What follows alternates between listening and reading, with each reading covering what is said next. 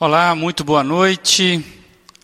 Muito bom estarmos mais uma vez começando esse nosso encontro aqui de oração e também de estudo bíblico. Já vejo que tem muita gente já compartilhando aí conosco. Eu quero desejar a você mesmo uma boa noite, uma graça e paz da parte do Senhor Jesus. Muito bom já começar com vocês aqui, é, muita gente querida aqui conosco. É, meditar um pouquinho na palavra, a gente tem feito isso. É, nesses momentos eu queria que a gente parasse então para conversar um pouquinho sobre o que nós temos trabalhado aqui, pessoas e vasilhas, e sempre desdobrando é, num tema. Na semana Nesses últimos encontros, aqui nas quartas-feiras, a gente, em cima desse tema, nós já falamos é, sobre pessoas e vasilhas, e nós começamos essa reflexão é, a partir de um texto que será compartilhado agora, 2 Coríntios 4, 7 a 9. Nós lemos esse texto de 2 Coríntios, então nós temos desdobrado é, é, a partir desse texto, exemplos que a própria Bíblia nos dá do que seria o que Paulo está dizendo aí. Mas temos esse tesouro em vasos de barro para mostrar que este poder que a tudo excede provém de Deus e não de nós. Principalmente nessa primeira parte, tesouro em vasos de barro para mostrar que este poder que a tudo excede provém de Deus e não de nós. De todos os lados, somos pressionados, mas não desanimados, ficamos perplexos, mas não desesperados, somos perseguidos, mas não abandonados, abatidos, mas não destruídos. Então, nós temos buscado exemplos na própria palavra é, para melhor entender essa expressão, né, o que seria esse poder, esse tesouro em vaso de barro. E nós já vimos a história de Gideão, que venceu uma luta improvável, é, uma batalha com apenas 300 homens, ele vence um grande exército, liberta a sua nação, e ele tinha em uma de suas mãos um vaso de barro, em outra uma corneta, lá conforme Juízes 6 e 7. E nós aprendemos um pouco aquela história. Vimos também a, a viúva que recebeu o milagre da multiplicação do azeite.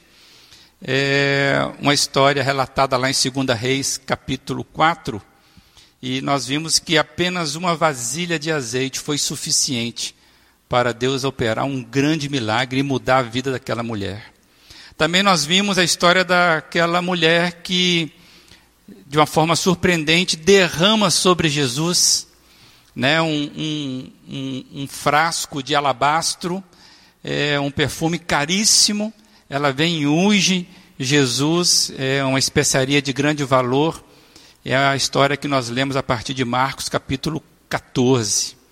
Na semana passada, mais uma vasilha, né? Então nós já vimos vaso de barro, já vimos frasco de alabastro, né? A gente viu essas histórias. E na semana passada nós vimos o, o primeiro milagre de Jesus.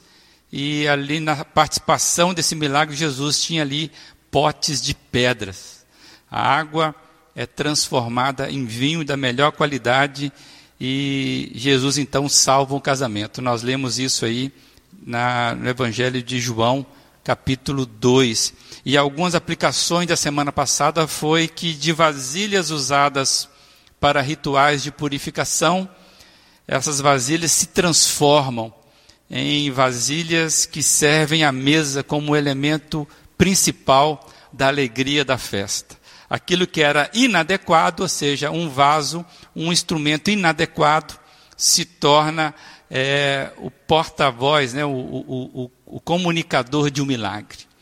É, e aí nós aprendemos que nós somos assim, nós somos potes inadequados, limitados, petrificados, mas diante de Jesus ganhamos potencial de vida e de alegria. Aprendemos também na semana passada a relação entre trabalho e milagre, entre fé e obediência. Nós aprendemos que a fé, ela exige da gente obediência, ou ela está embutida no seu arcabouço, a obediência a quem? A Jesus Cristo, que é o autor e consumador da fé. É, isso tudo tem a ver é, com aquele que crê. Se você está aqui, tem a ver com você, por certo. A fé sempre envolve, sempre está envolvida na obediência ou com obediência. E nós vimos então que uma história de grande, de grande ensinamento para nós. E a nossa oração na semana passada foi que Deus possa nos fazer potes de pedra é, propícios para servir e dar alegria aos outros. Que Deus possa colocar em nós aquela porção da alegria, que possamos derramar isso em benefício dos outros, encher até a borda e servirmos isso aos demais. E hoje nós vamos continuar nessa pegada de pessoas e vasilha, e nós vamos avançar numa história é, tremenda que, por certo, vai nos ajudar a entender um pouco melhor sobre esse poder de Deus em vasos, em vasilhas limitadas e inadequadas. O título de hoje é sobre pessoas e vasilhas, o exemplo da bacia e da toalha. E o texto que nós vamos ler, é um texto bem conhecido, é João capítulo 13, a partir do verso 1 que fala, ah, traz a seguinte narrativa e você pode acompanhar comigo aí. Um pouco antes da festa da Páscoa, sabendo Jesus que havia chegado o tempo em que deixaria este mundo e iria para o Pai, tendo amado os seus que estavam no mundo, amou-os até o fim. Estava sendo servido o jantar e o diabo já havia induzido Judas Iscariotes filho de Simão, atrair Jesus. Jesus sabia que o Pai havia colocado todas as coisas debaixo do seu poder e que viera de Deus e que estava voltando para Deus. Assim, levantou-se da mesa, tirou a sua capa e colocou uma toalha em volta da cintura. Depois disso, derramou água numa bacia e começou a lavar os pés dos seus discípulos enxugando-os com a toalha que estava em sua cintura. Chegou-se a Simão Pedro, que lhe disse: Senhor, vai, vais lavar os meus pés? Respondeu Jesus: Você não compreende agora o que eu estou lhe fazendo, mais tarde, porém, entenderá. Disse Pedro: Não, nunca lavarás os meus pés. Jesus respondeu: Se eu não os lavar, você não terá parte comigo. Respondeu Simão Pedro: Então, Senhor, não apenas os meus pés, mas também as minhas mãos e a minha cabeça. Respondeu Jesus: Quem já se banhou precisa apenas lavar os pés. Todos os, todo o seu corpo está limpo. Vocês estão limpos, mas nem todos. Pois ele sabia quem iria traí-lo, e por isso disse que nem todos estavam limpos. Quando terminou de lavar-lhes os pés, Jesus tornou a vestir a sua capa e voltou ao seu lugar. Então lhes perguntou: Vocês entendem o que eu lhe fiz? Vocês me chamam mestre e senhor, e com razão, pois eu o sou. Pois bem, se eu, sendo senhor e mestre de vocês, lavei-lhes os pés, vocês também devem lavar os pés uns dos outros. Eu lhes dei o exemplo, para que vocês façam como lhes fiz. Digo-lhes verdadeiramente que nenhum escravo é maior do que o seu senhor, como também nenhum mensageiro é maior do que aquele que o enviou. Agora que vocês sabem essas coisas, felizes serão se a praticarem. Até aqui. Amados, só de ler essa história já é um presente para mim, para sua alma também, para nós todos aqui. Que história! O Mestre Jesus é fantástico, é um show da vida, não é mesmo? Dizem que um gesto vale mais do que mil palavras. E esse aqui, então, como tem falado no decorrer de dois mil anos, dois mil anos de caminhada do Evangelho.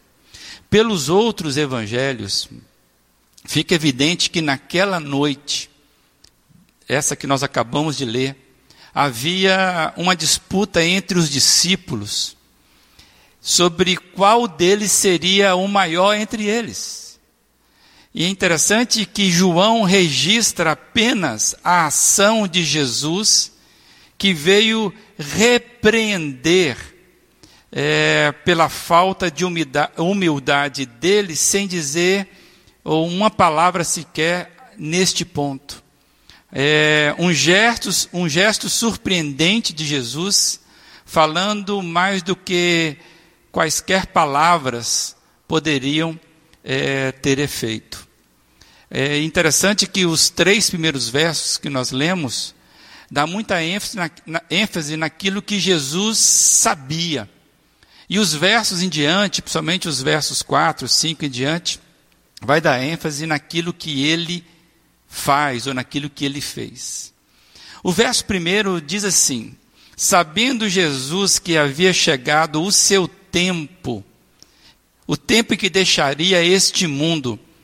Amados, o, Jesus sempre teve plena consciência de que a cruz já estava chegando, que a cruz chegaria, e ele naquele momento, Jesus sabia que a cruz estava muito próxima é, o texto fala que ele sabia também que ele iria para o Pai. Jesus sempre teve a sua identidade muito bem esclarecida. Jesus tinha o seu destino claramente entendido. Ele veio do Pai, trabalhou, viveu pelo Pai, estaria voltando ao Pai. E o texto vai dizer ainda que, tendo Jesus amado os seus, ou seja, os seus discípulos, amou-os até o fim. Impressionante a demonstração que o texto deixa para nós é, com tanta clareza, o quanto que Jesus estava cuidando e cuidava dos seus discípulos. O cuidado que ele tinha com os seus discípulos era algo impressionante. Mesmo sabendo que iria passar horrores terríveis a poucos horas, a poucas horas à frente, mesmo sabendo do, do que ele ia enfrentar, Jesus não ficou absorvido apenas às suas próprias perspectivas terríveis. Jesus, ele se volta para os seus discípulos. Essa expressão, amou-os até o fim, significa que Jesus, de maneira alguma, é, perdeu o foco do cuidado com os seus discípulos. Amados, o amor incondicional de Jesus é que vai sustentar os seus discípulos na hora da provação. É a consciência, é o amor recebido de Jesus, é que põe os discípulos de Jesus numa perspectiva de serem sustentados, de aguentarem o rojão, principalmente na hora do desafio. A gente deve lembrar ainda que Jesus, ele sabia de algo fantástico. fantástico porque isso não, não abala Jesus em nada. Jesus sabia da traição de Judas, conforme o verso 2 e o verso 11 que nós lemos. Jesus sabia da traição de Judas. Jesus também sabia da negação de Pedro, que iria acontecer um pouco mais à frente. O verso 38 do mesmo capítulo, nós não lemos, mas um pouco mais à frente, o texto deixa claro que Jesus sabia que Pedro o negaria, o negaria, e na verdade Jesus sabia que ele seria abandonado na hora da sua prisão por todos os seus discípulos. E mesmo assim, Jesus não muda o foco do seu amor, da sua entrega para com seus discípulos. O fato de Jesus ter lavado os pés dos seus discípulos, sabendo de tudo isso, você consegue imaginar Jesus ter lavado os pés de Judas, após Judas ter, ter decidido traí-lo e ele sabendo disso? Mostra a grandeza do amor de Jesus. Amados, nenhum comportamento indevido tem a capacidade de impedir a disposição de amar que Jesus tem. O amor de Jesus não é condicionado, nada que você faça ou fez diminui ou diminuiu ou arranhou qualquer coisa em relação ao amor de Jesus. O amor de Jesus não sofre nenhuma variação. Isso é impressionante e o texto vai nos mostrando isso. É, amados, eu, quando leio esse texto, para mim é um, é, um, é um descanso profundo, é um sentimento de gratidão brota no meu coração, porque é, é fantástico demais saber que Jesus, ele não é escravo das nossas emoções imaturas. O que me resta é a rendição total quando eu percebo isso. Esta revelação, ela é bálsamo para minha alma.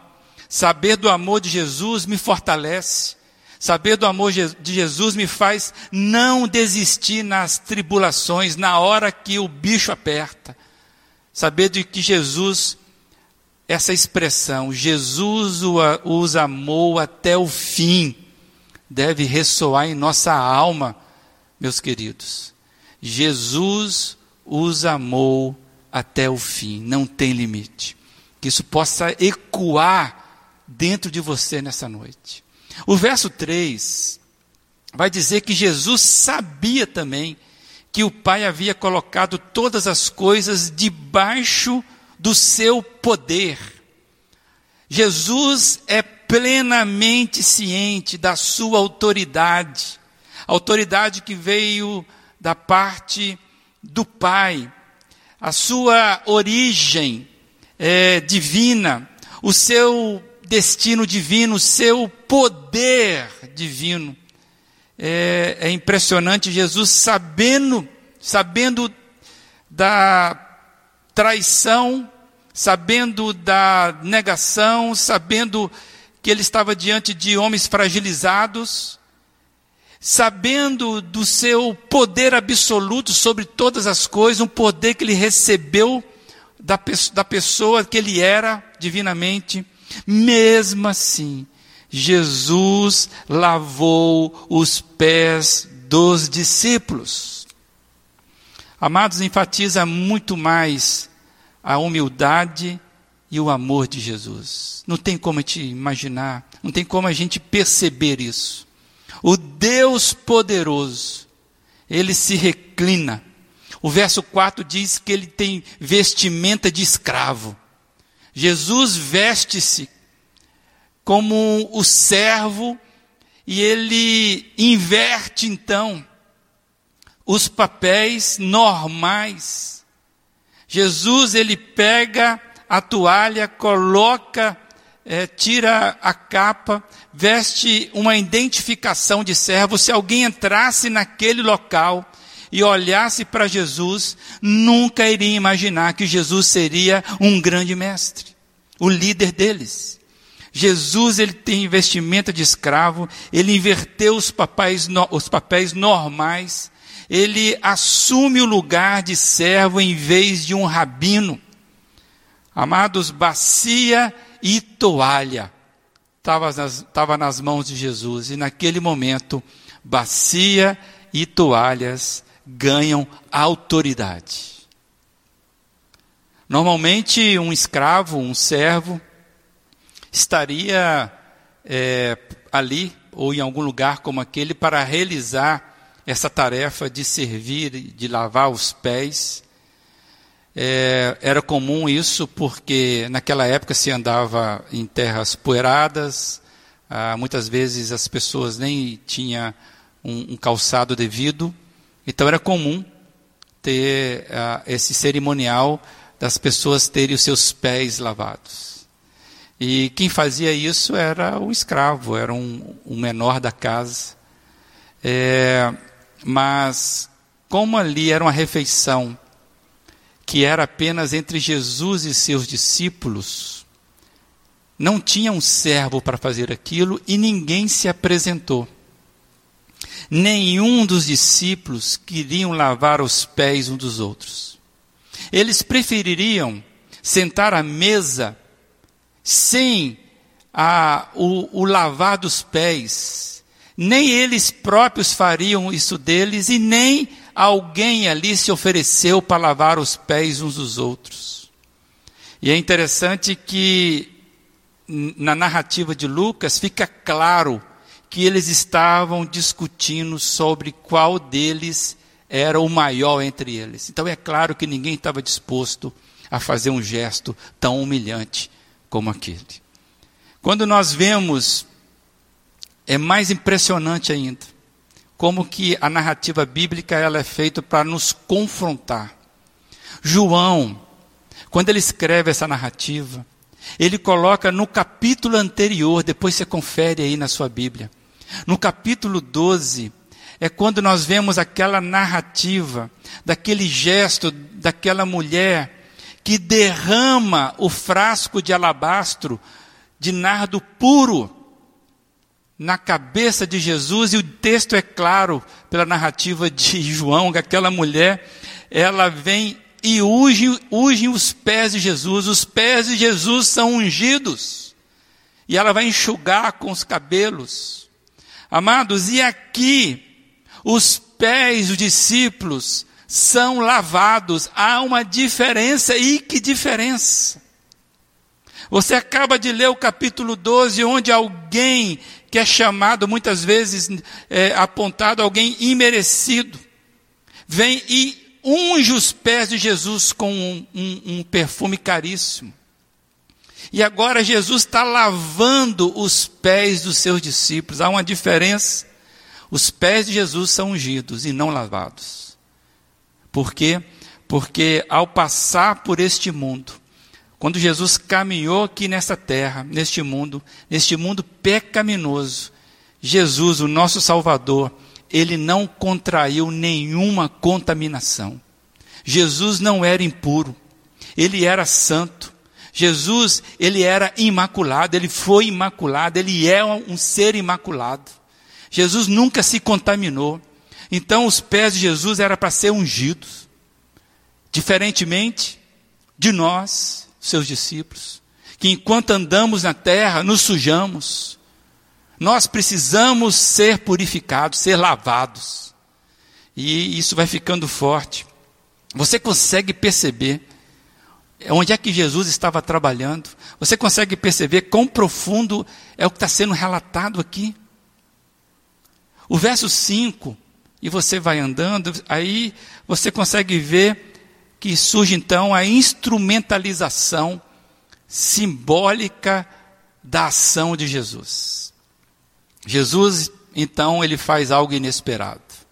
Como os seus discípulos estavam inertes na sua disputa pelo poder, nenhum se dava é, o trabalho de se ofertar para lavar os pés dos outros, isso seria inimaginável na cabeça deles.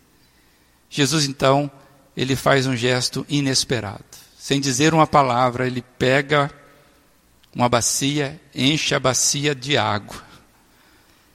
E ele começa a lavar os pés dos discípulos. Bacia de água para lavar os pés de homens pecadores, que ele sabia. Homens traidores, que ele sabia. Jesus começa a lavar os pés de negadores, de mentirosos, de orgulhosos. Você consegue imaginar esta cena? Jesus de toalha na cintura, algo que seria vexatório, porque implicaria identificação com o servo, com o escravo. Jesus, então, com a bacia de água, reclinando aos pés dos discípulos, indo a cada, a cada pé, indo discípulo após discípulo. Você consegue imaginar essa cena? É, seriam é, momentos extremamente de constrangimento. Tanto é que parece que há um silêncio, ninguém fala nada. Jesus começa a lavar os pés, um por um, e eu fiquei imaginando a cena. Será que seriam os pés de Judas os primeiros a serem lavados? para ficar ainda mais evidente o constrangimento. A bacia com água. Então vai seguindo firme nas mãos de Jesus. Ninguém ousava falar nada. Vai imaginando a cena. Havia ali, é, por certo, um constrangimento, trocas de olhares entre aqueles homens, sem entender o que estava acontecendo, constrangido por tudo aquilo. E aí o verso 6 diz que Pedro então quebra o silêncio constrangedor. Sempre Pedro, né? Pedro era muito impossível.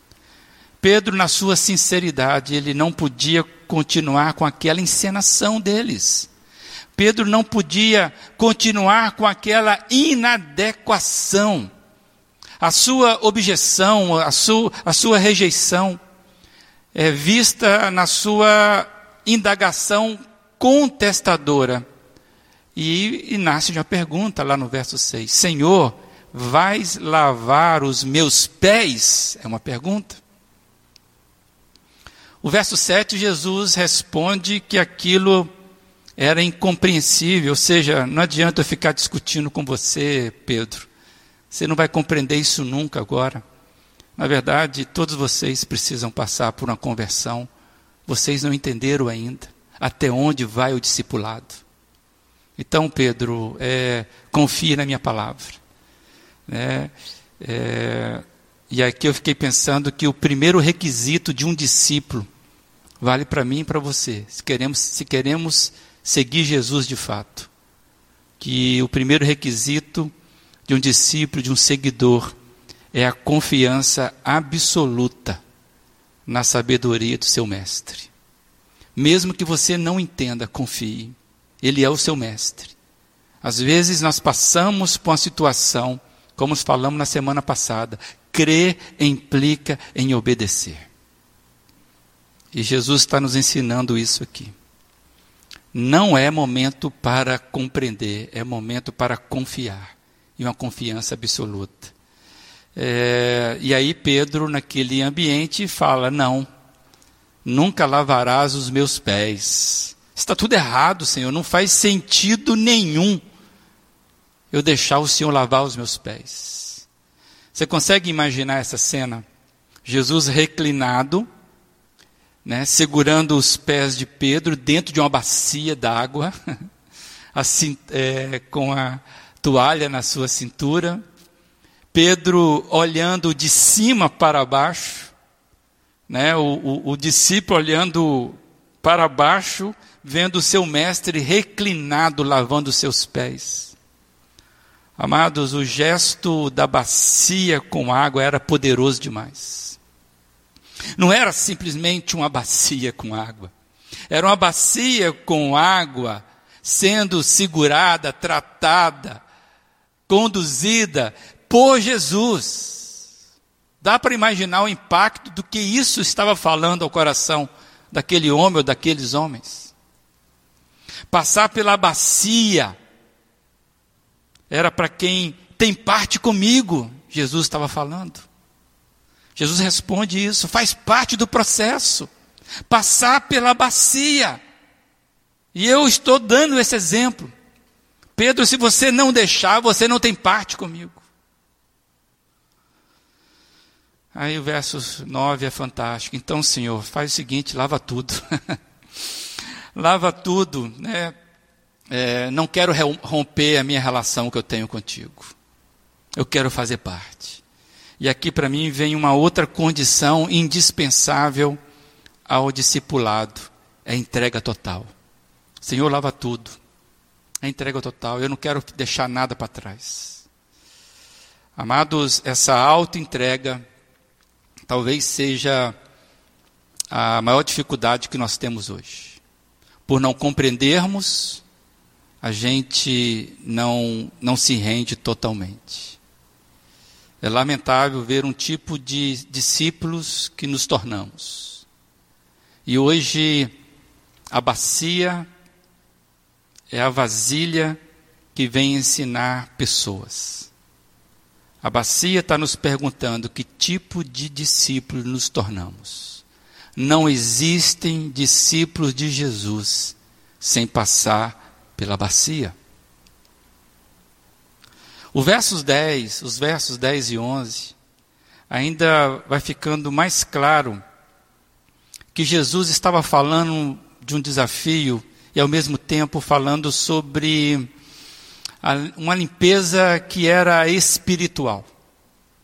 Na verdade, a gente entende pelo texto que Jesus estava focando dois tipos de limpeza, é, dois focos desta limpeza espiritual é, um perdão forense, um perdão completo e um perdão familiar, cotidiano. E aqui cabe, eu não vou conseguir sair desse texto sem falar sobre isso. Aqui cabe uma explicação, um pouquinho de teologia.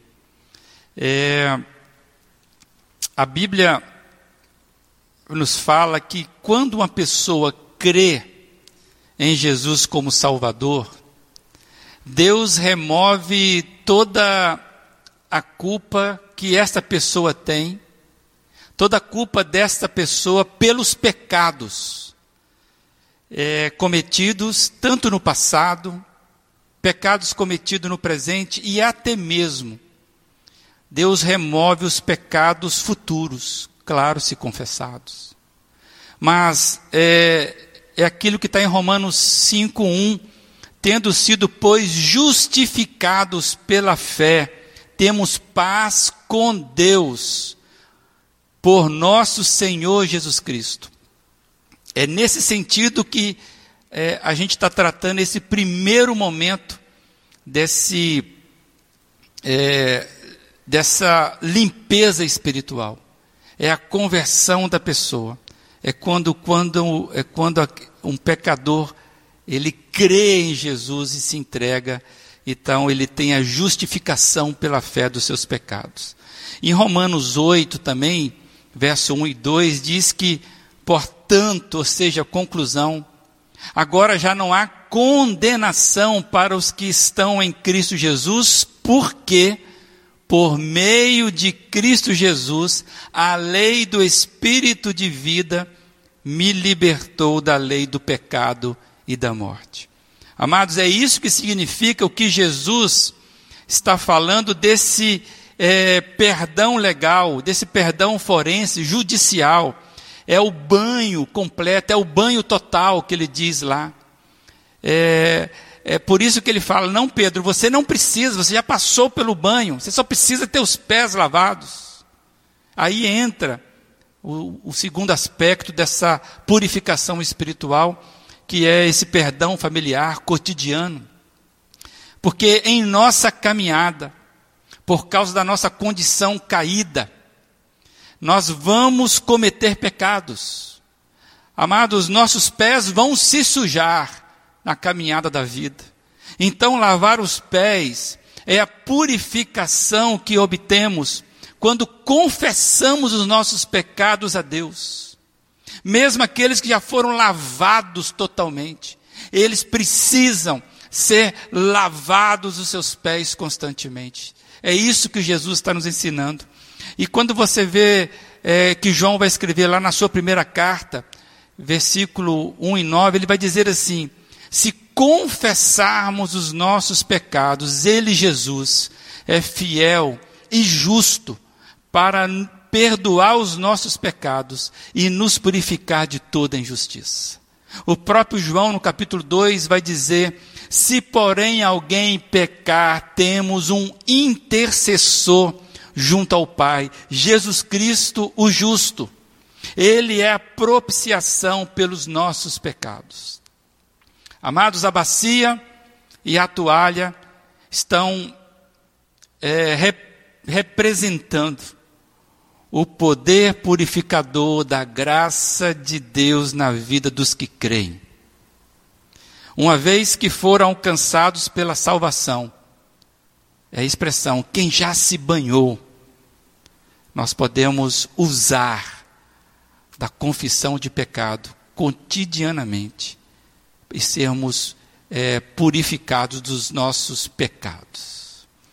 Então, vale a pena a gente pensar que Jesus estava falando com muita propriedade, com muita firmeza. Jesus estava dizendo para nós que um, o discipulado começa com entrega total e a disposição de continuar caminhando aos pés dele com a bacia na mão. Tem uma curiosidade, acho que vale a pena eu compartilhar, que possivelmente isso é, fazia sentido para a comunicação de Jesus, é que havia uma passagem subterrânea e essa passagem ela era tipo um corredor que era iluminado dos dois lados. E essa passagem subterrânea ela levava é, aos banheiros daquela época e sob debaixo do templo é, do antigo templo de Salomão, né? O, o templo, desculpa, o templo de Herodes, né? O último templo que caiu em 70. Então debaixo dele tinha um corredor que os sacerdotes então eles eles iam lá e naquele, naquele é, banheiro eles se, é, se, emer, se emergiam ali, eles se purificavam ali antes de começar o seu trabalho. E depois disso, é, desse banho, eles iam oferecer ali os, né, seus, suas aptidões ali para fazer o sacrifício durante o dia.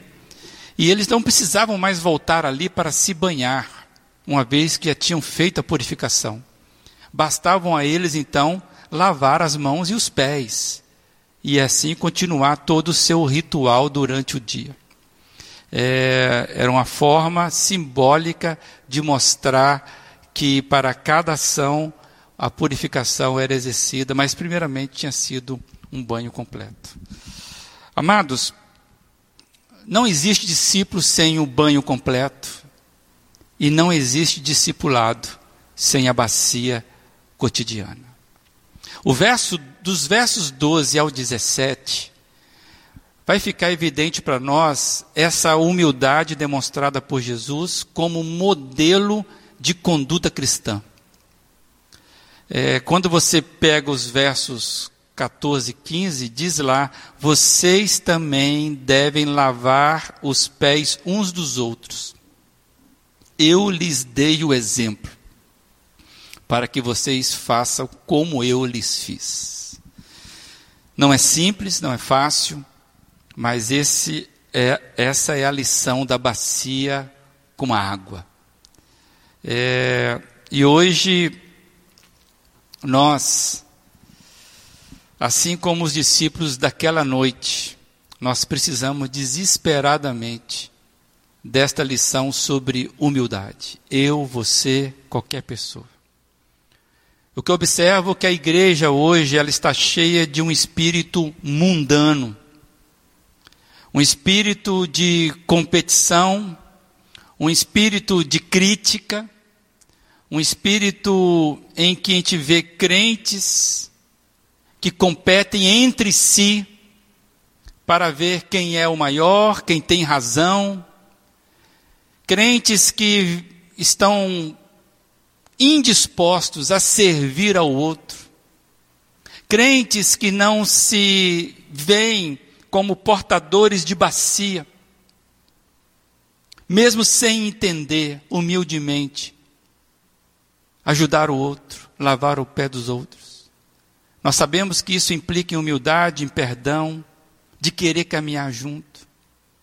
Crentes, um tipo de crentes, que parece que nós vamos cada vez mais crescendo com certo conhecimento sem a graça. Segunda Pedro 3,18 fala sobre isso, crescei na graça e no conhecimento.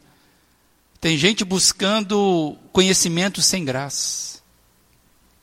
Amados, a humildade é o único solo na qual a graça se ganha suas raízes.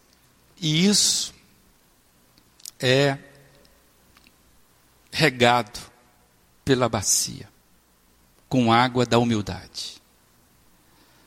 E a aplicação que eu tenho para mim e para você, que eu tiro desse texto, é que bacia e toalha deveriam ser mais evidentes entre nós do que títulos acadêmicos. Bacia e toalha deveriam ser mais evidentes entre nós do que recursos financeiros, do que posição social, do que luta para ver quem tem razão, quem tem a melhor teologia. Bacia e toalha deveriam ser mais evidentes do que disputa, do que arrogância espiritual. Jesus gosta de bacia e toalha em suas mãos, pois é símbolo daqueles que têm parte com Ele. Então, o que fica para nós, a minha oração, e eu quero compartilhar com você, talvez seja a sua. Senhor, que o Senhor me torne mais parecido com Jesus na humildade e no serviço ao outro.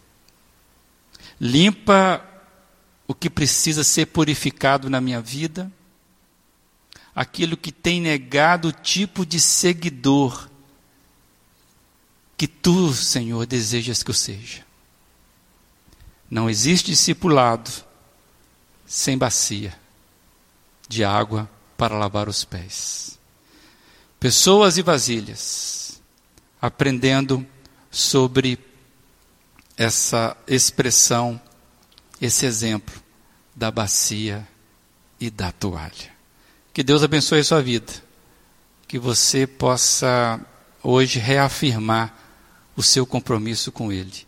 Que essa oração seja: Senhor, me ensine a ser instrumento do Senhor.